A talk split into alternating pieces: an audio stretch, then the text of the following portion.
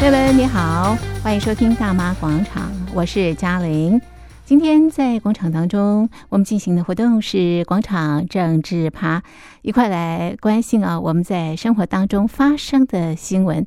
那么今天啊，挑三则新闻跟大家一块讨论。一则呢，就是大陆的歌手。崔健拿到了今年金曲奖华语男歌手奖哦，那他的这个专辑哦《飞狗》也有这个四项入围哦，成绩非常非常的好。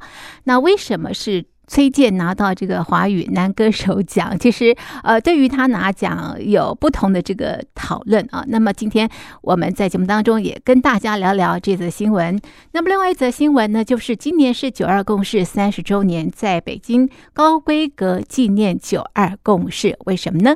那么第三则新闻我们要关心的是两岸青年峰会。好的，今天在节目当中呢，邀请的来宾是台北海洋科技大学通识中心教授吴建中吴教授。吴教授，你好！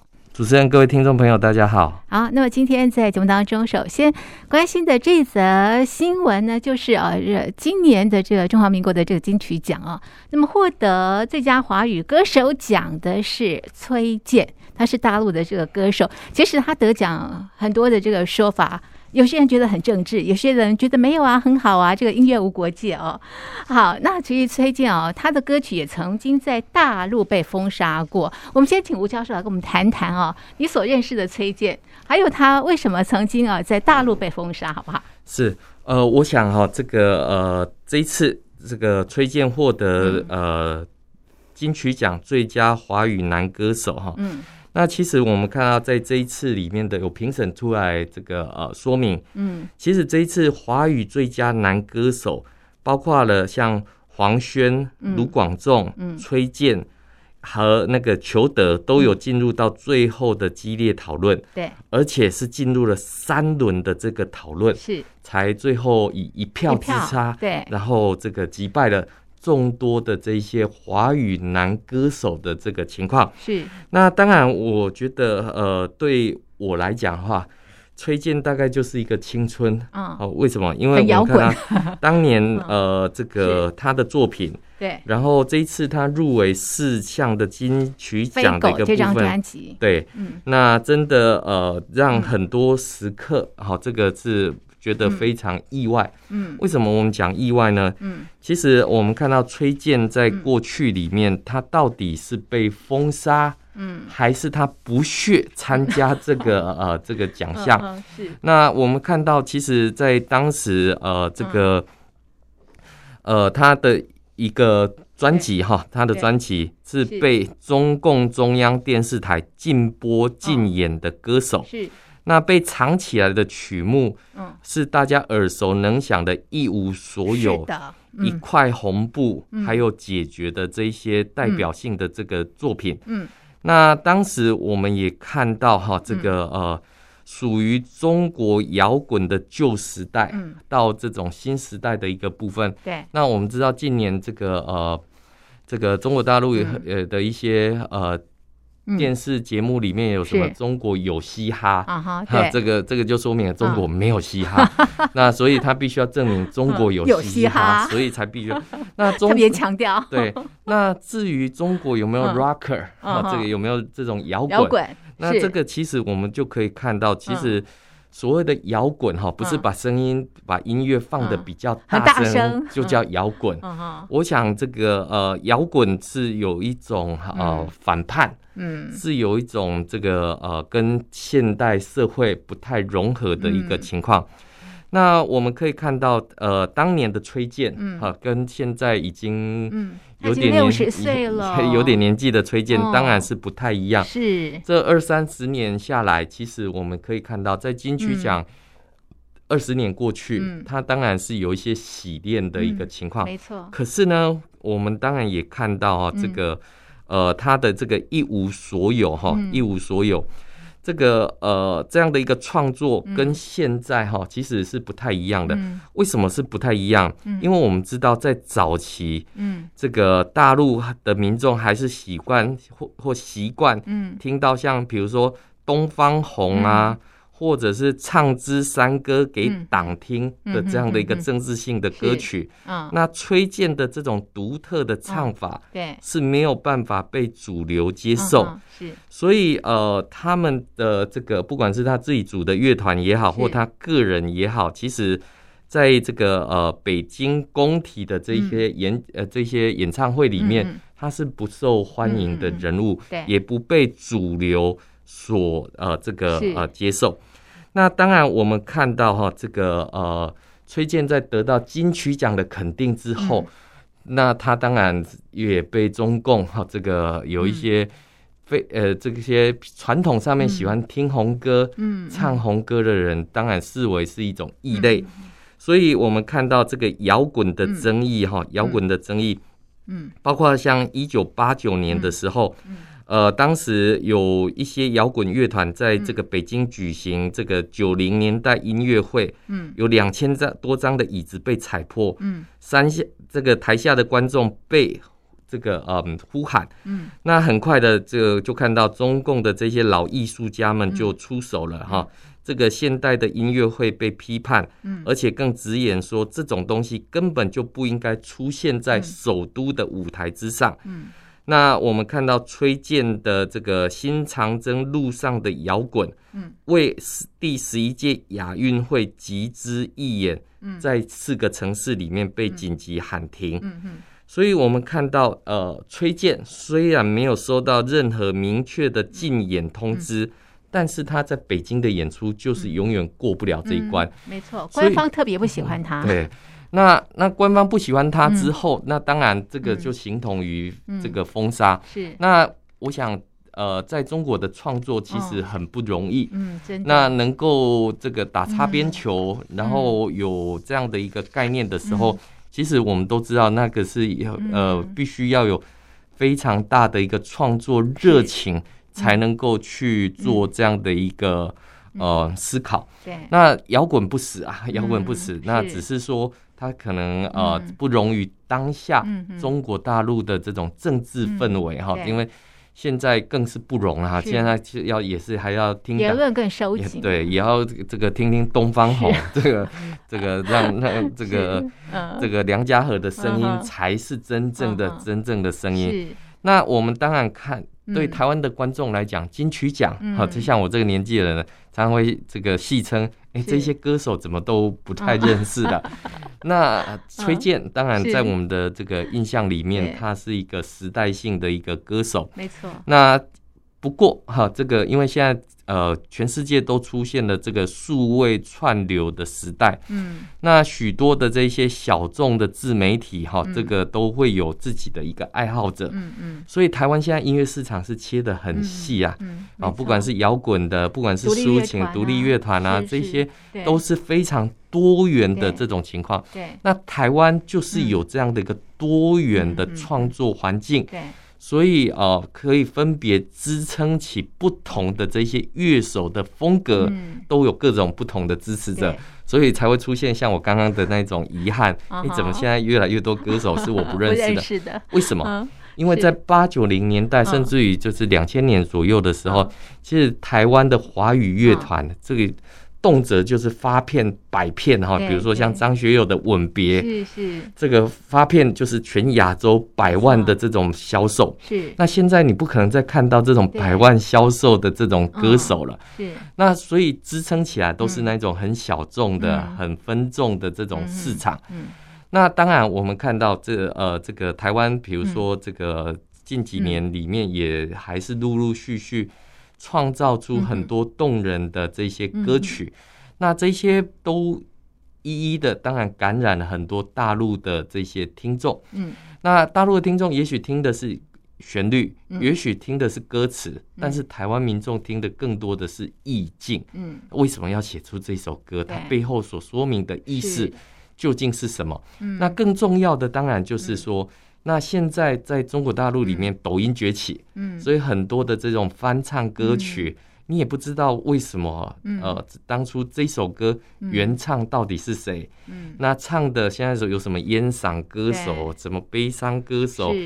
那这些其实都是翻唱的性质。嗯，那翻唱的性质出现了一个很大的问题，就是没有在这有创作的这种空间。对，或者是说，呃，为了迎合大众，必须要唱这么的呃这个呃迎合市场的这样这些曲目。所以我们看到崔健，当然他这一次入围的歌曲里面，呃，这个很多人也许不是那么的熟悉。但是他再度的这个获得这样的一个奖项的时候，嗯、我想第一个要回应的是，这绝对不是政治性的颁发这样的一个曲目，是。因为我们知道，其实这十几年下来哈，台湾的金曲奖的评审制度也出现了大幅度的改革。什么意思？我们看到这些评审，他们不管是在第一轮、第二轮、第三轮，甚至于在揭晓之后。评评审人都还必须要出来回应民众的这个质疑，是为什么要颁奖给他？是那背后的曲折到底是什么？啊，裁裁判里面他们是怎么样子去进行评分的？这几年下来，我想金曲奖的这种高度，是还有它的这种热闹的程度，绝对不亚于他对于歌曲评审的这种呃审慎度的一个情况。是，所以我们都可以看到，就是说在这几种。的思维背后里面，其实我们应该更多看到的是，呃，对于这种奖项上面的热情跟支持，是。在对于整个支撑活力的上面来讲的话，我们怎么去看待这样的一个部分？是。当然我们可以看到哈，这个呃，其实崔健的这个呃得奖，其实在台湾里面，其实我们的这种。活动的格局都会很高啊，嗯嗯，那这个绝对不是像什么大陆的这种浪山这个这这这种格局。那其实我们可以看到，在新长征路上的摇滚之后，呃，崔健曾经一度被人家认为他已经偏离摇滚精神了，但是我们还是必须要讲，在中国夹缝中的生存之道是必须要明白的。那夹缝中生存的处境的这些音乐人，也不是一篇简单的对错能够来进行论定。是，尤其是坚持做音乐这么多年，还可以来正面看待事物的这个精神。看看这一代的中国音乐人，除了崔健之外，我们还可以看到哪些音乐人，还坚持着这种批判、对。正面的这种精神。所以我觉得，呃，单就这一点的话，其实我们就可以看到，有许多迎合中国大陆市场的这些音乐人，那他对于这个呃理想跟这种意境上面的坚持，对。夹缝中求生存，这个绝对是不容易的。你比如说，像今年这个马来西亚歌手黄志明，黄志明。他也有一首歌《玻璃心》，这个睡满地。那这个，我想这个很多元的这种声音里面，那当然我们可以看到有不同的这一些思考。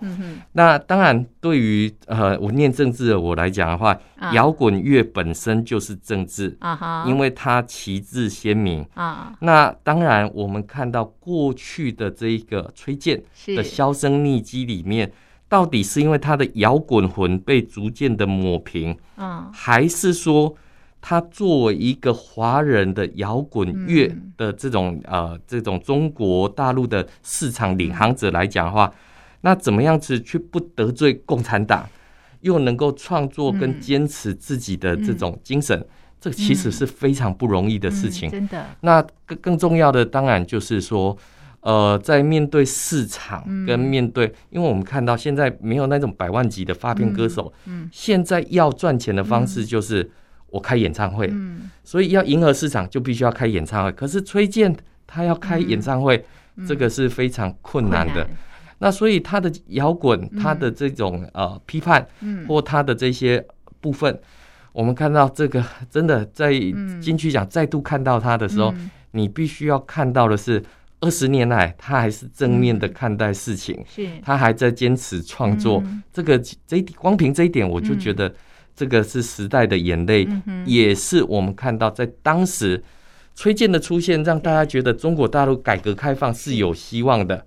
但是没有想到现在的改革开放，从这种所谓的这个总设计师到总加速师的时候，是加速往下，这个环境越来越对于创作者是不友善的。对，那我们看到台湾虽然市场不大，但是实际上面创作出来的这些音乐产量，对，还有多元的这种曲风。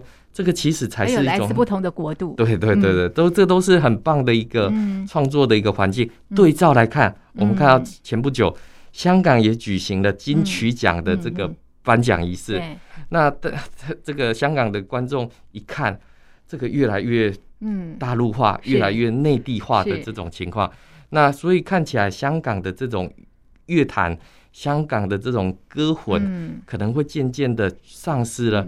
这样的一个批判的，这样的一个创作的，这样的一个多元的一个环境，对，所以要珍惜台湾的金曲奖。是。金曲奖在这个呃华人世界里面已经建立起这样的一个高度，嗯，也建立起民众对于这个评判奖项的信任度的时候，嗯，我想每一个得奖者都是非常珍惜这些奖项，那也会更努力的去创作更棒的歌曲来回应这个市场，来回应这些听众。所以我觉得。崔健的得奖里面，当然他有很多方方面面可以去责备的，可以去鼓励的，可以去赞赏的地方。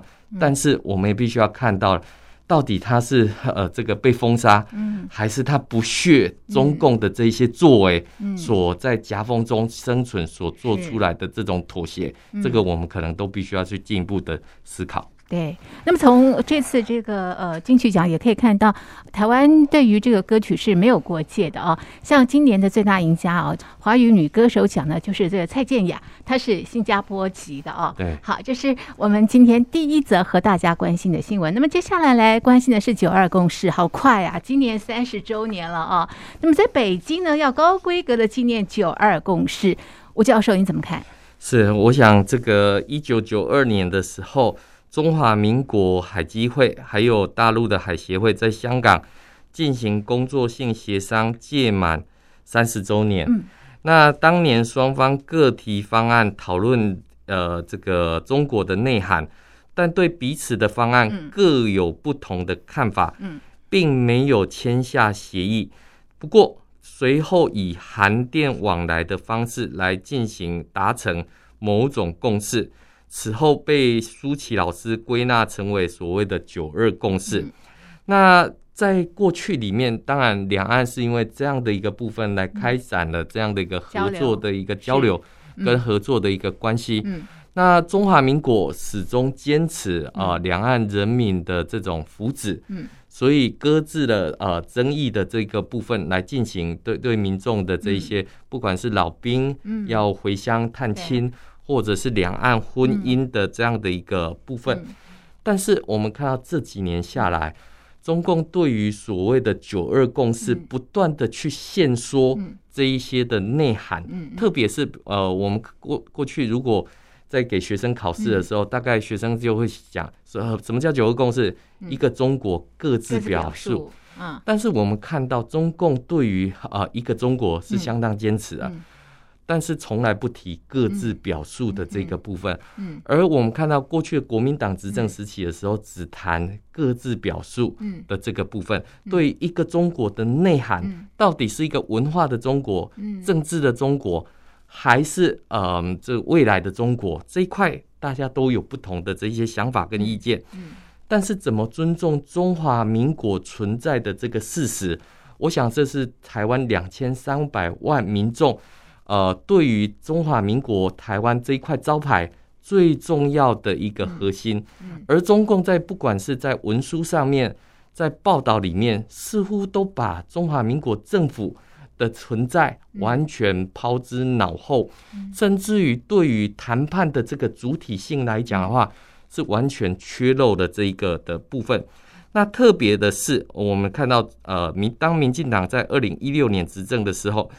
对于呃这个北京所定义的这个体现一个中国原则的九二共识，那我们知道蔡英文总统在二零一六年的就职演说曾提及，一九九二年两岸两会秉持相互谅解、求同存异的政治思维，进行沟通协商，达成若干的共同认知和谅解，他尊重这个历史事实。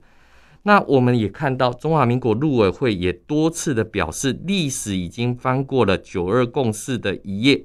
嗯，对于中共强加这些政治框架是多所批评。嗯，但是我们也必须要看到，那为什么中共在今年哈特别要去强调？这个三十周年的这个部分，嗯、而且要在北京高规格的举办纪念九二共识的这个部分，为什么？那我们看到，其实跟过去一样啊，嗯、这个这个这个中共有所谓的告台湾同胞书，这个十周年、二十周年、三十周年、四十周年，逢十都要，他的逢五逢十都要必须要大肆的庆祝。那我也觉得这个国家，这个这个政权是蛮奇怪的。为什么？因为做不到的事情还要大肆的宣扬说这个这个做不到的事情。嗯嗯。那今年当然对中共来讲，两岸的确是比较冷的一个情况。那过去中共想要透过跟美国一起来共管台湾，但是我们看到中华民国的这种啊民主价值对。被国际社会越来越重视。是。更重要的是，呃，中共想要透过这种共管台湾的方式。美国已经完全不接受，也就是说，呃，蔡英文总统提出来的要跟理念相同的国家来进行交往，所以中华民国的这些友邦，中华民国的这些友谊越来越多。我们看到，比如说像中华民国立法院院长尤喜坤，现在正在捷克嗯。来进行这个国会访问，嗯。那这这种国会外交，那甚至于我们也看到。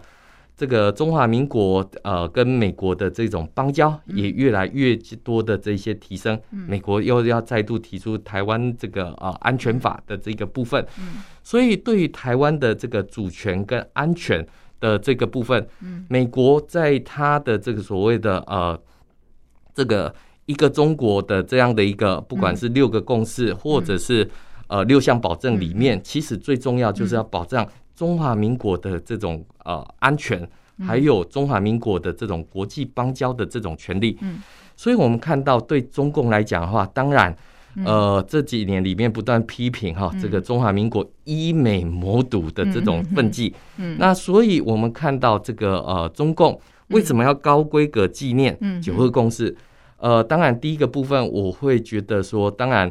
呃，中共还是希望哈、嗯、这个能够跟台湾进行对话，嗯、但是另外一个部分里面，他对话的对象到底是谁？嗯，嗯，因为我们看到这个呃，这个呃，把中华民国政府完全避之不敌啊、嗯呃。我们现在看到海基海协几乎都是断了这种联络，然后陆委会跟国台办也是断了这个联系的一个情况。那所以呃，对于这个。协商的对象或者谈判的对象，中共必须要呃理清楚。对，第二个部分，我觉得台湾民众没有办法接受的，嗯，就是中共总书记习近平在二零一九年的告台湾同胞书四十周年的时候，他就有提到九二共识是一个中国原则基础上达成海峡两岸同属一个中国，嗯，共同努力谋求国家统一。台湾前途在于国家统一，并称将探索两制台湾方案。嗯，换句话说，习近平是不是把九二共识等于嗯。呃两制台湾方案？嗯，所以呃九二共识等于一国两制的情况之下，不管是中华民国哪一个人、哪一个国民、哪一个政府，我想都没有被都没有办法接受了。嗯，那不管是哪一个政党，我想也不能去接受这样的一个说法。所以，当中共高规格纪念九二共识的时候，却没有呃搞清楚他所要对话的对象，还有他所要探寻的这些人心的时候，那我们当然就会看到，呃，这个只有中共自己单边在进行纪念的的这种这种自嗨的这种行为。所以我们看到，比如说像这个呃。这个原本中共要庆祝什么中日建交四十周年，是。中美建交五十周年，可是我们却看到的是，呃，美国是很冷处理这件事情，可是中共在他自己的国内里面去做这样的高规格的这样的一个举办，这其实我们可以看到，就是说，就是为了安稳内部作用所所所使用，所以我们会看到，就是说，他为什么要高规格纪念？嗯、当然还是为了年底的二十大的这个胜利召开。是、哦、是。但是呃，我们会看到，在中华民族伟大复兴的这块路上，嗯、对中共来讲少了台湾的这个呃部分，这个对中共来讲当然是缺憾的。但是这个缺憾。我们看到中华民国是完全敞开大门，是来不断的呼吁要进行两岸的这种互惠、对等、协商的这个部分。但是我们看到中共都是已读不回的情况之下，高调纪念这样的一个九二共识，感觉起来就是九二共识已经亡了的这 这种情况。是好，对这个两岸关系的这个发展，其实意义不大了啊。好，最后一个新闻，我们来关心的是。两岸青年交流合作北京峰会，那么现在升格为两岸青年峰会哦。那么举办的时间啊，一直到呃九月底都有相关的这个活动啊。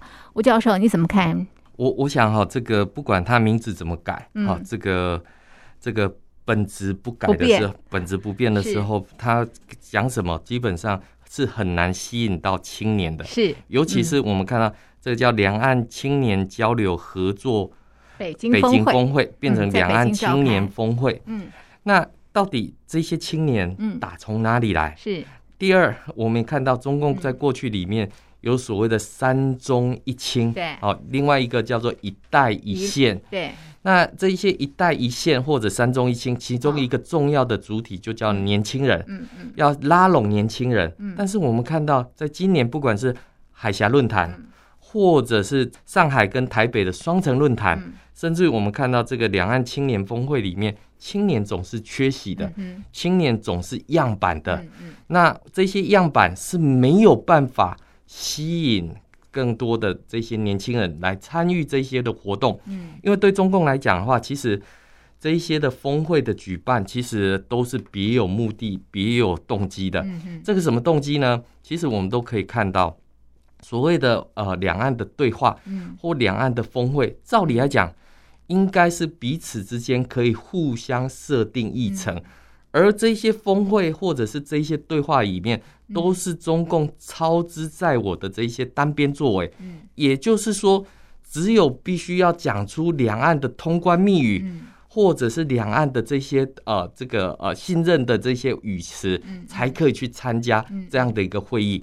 所以我们可以看到，就是说这些样板人物为什么没有办法打中民心？我们看到在这一次，不管是像两呃这个海峡这个会议里面，也有什么两岸青年会议，有什么台湾青年写信给习近平，那习近平也热情的回信说，这个呃这个这个要追逐中国梦的话，欢迎来中国。对，那为什么这些样板人物？没有办法起到对台湾民众的这种共鸣。嗯，不过呢，让主办单位稍微松了心。嗯嗯，为什么？因为原本很担心说这种活动没有亮点啊，太冷场，太冷场。还好习近平有回信，还热情的回信。那回信之后，主办单位终于得到了中共中央的肯定。是。那像这种两岸青年交流合作里面，到底交流什么？合作合作什么？嗯，那我们看到中共过去里面，这不管是孵化器也好，或者是与这种创新基地，嗯，在过去里面，其实它所吸纳到的。或吸引到的，其实我们看到这个是非常呃，这个没有办法互惠的。嗯，为什么这么讲？嗯嗯，现在中共的做法就是要把台湾民众吸纳到中国大陆去发展，不管是当当台商也好，台青也好都好。嗯，我们看到另外一个现象是，中共禁止大陆的学生来台湾就学的一个部分。嗯。那我们看到这样的交流是单向的，是。是不健康的，是。是没有对话的。嗯，那在这种情况之下，那怎么会有这什么合作交流、跟认识、跟理解呢？所以，我们都可以看到，就是说，对呃，我们来看的话，这些都是中共操之在我的这种统战论坛。嗯，因为为什么讲说是统战论坛？嗯，因为这不是双向的一个部分，这不是一个沟通的部分，更不是一个交流的一个机会点。在这样的会议上面来讲的话，中共只是想要借由这些青年，嗯，说出中共执政的美好，嗯，说出中共执政的这种理想化。可是这些年轻人他又代表了谁？哦，另外一个部分里面，我们看到了，嗯这样的一个报道，其实在台湾是无感的一个情况。那最重要的当然就是，呃，对于现在要到中国大陆，不管是创业、就业、就学也好，嗯。现在大陆给台湾年轻人来来讲，你不要再来创业了，嗯。先来就业也不错，好，先来去看看情况也不错。可是现在。不看还好，一看就很麻烦，因为现在大陆风控不定期的风控还在进行。对对对，那第二，中国大陆的经济不断的下下滑。我们前段节目有讲，你钱存在银行里面可能领不出来，那你你如果去现场领的话，还可能这个被这个白衣人暴打，还可能看到中国的坦克等等。那谁要去看这样的一个情况？那要把自己的未来压在这样的一个。呃，中华民族伟大复兴上面来讲的话，我想，呃，全世界的大陆的失业状况不是也挺严重的吗？今年中国大陆总共有一千万个高校的毕业生，大学毕业生是这个要投入到中国大陆的这个市场，要就职，要就职。嗯，那我们呃看到失业的情况很严重，大陆学者马上就认我说，哪有什么失业的问题？他们都还没有投入市场，哪来的失业的问题？诶，这句话听听起来好像有道理，好像有道理。那我们看到，在他还没投入市场，所以我也听到很多大陆的这个研究生，他本来要毕业，他老师跟他讲：“你先找到工作，我再让你毕业。”因为你一毕业之后，就可能增增加的失业率的一个不好看，不好看。所以你可以看得到，现在 在中国大陆，就业也好，失业也好。我们看到，在这个年初的时候，是。呃，不管是阿里巴巴、嗯、京东，对，大量的裁员，那裁员都是说他们毕业了。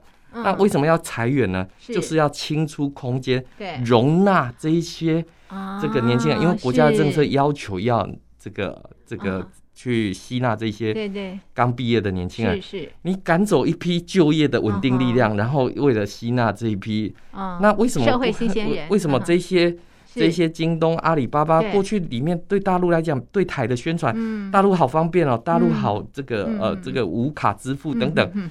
可是为什么会原本需要这么多的胃纳量，现在突然间缩小了？因为中国大陆经济在下滑，经济的情况不稳定嘛，所以没有办法稳定出货。是。连补教业者都要去上网带货去卖菜，那这这个地方到底还有什么创业的可能性？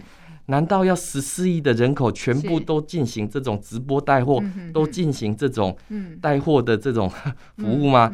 那这个其实就会让很多台湾的年轻人却步。那更不要讲台湾呃这个青农鼓励返乡，那在台湾这个耕种，你耕种完了之后，这也还有可能受到中国大陆政策上面的严重打击。是。那对台湾的年轻人来讲，这些都是不友善的行为。那更重要的就是。万一在大陆这个遇到了问题或遇到了麻烦，求助无门的时候，那反而都可能是让自己深陷在这种不利的地方。所以我们可以看到，像这种青年峰会，常常都是大陆自己的一个外宣跟内宣的一个。呃，新闻制造基地而已。是是，好，它起不了任何的这个作用啊。好，这是今天在节目当中呢，和大家关心的新闻。我们的节目呢就进行到这里，非常谢谢听众朋友的收听，也谢谢吴教授您的分析，谢谢您，谢谢。